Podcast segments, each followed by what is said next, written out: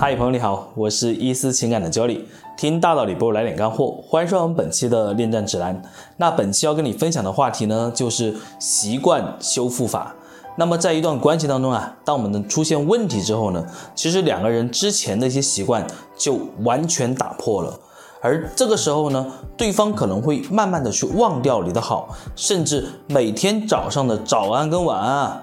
那么对方都可能不记得了，而且已经忘却了你的存在。也就是说，你们两个人之前彼此依赖和被需要的那种感觉没有了。所以说呢，这个时候旧的次序已经不存在了。那么很多人在去挽回关系的时候呢，总想着说，哎，还记得之前我给你发的早安吗？哎，还记得我每天给你打的一个电话吗？其实这个时候啊，对方真的不记得了，而且也觉得并不那么重要了。所以说，其实最最重要的是什么？是你要重新去建立一个新的习惯。那么今天呢，我就来跟你聊一聊。首先呢，我们要去建立新习惯的时候呢，请你先想一想，不是语言上的，也不是行动上的，而是一种被需要。什么叫被需要呢？就是。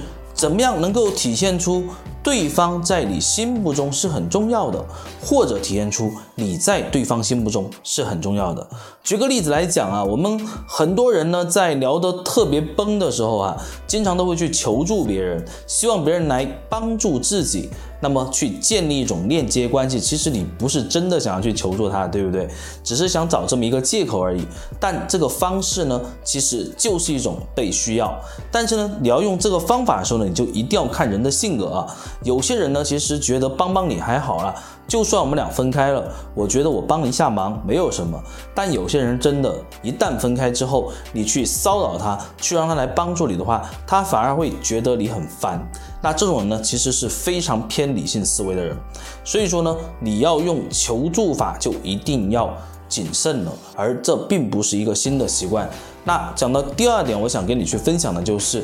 真正的习惯建立是什么？什么是新的习惯？其实，在两个人啊闹成这个样子，而且呢，你们要去重新开始，那么你要用到新的习惯，最好用的方式就是去想想看他需要什么。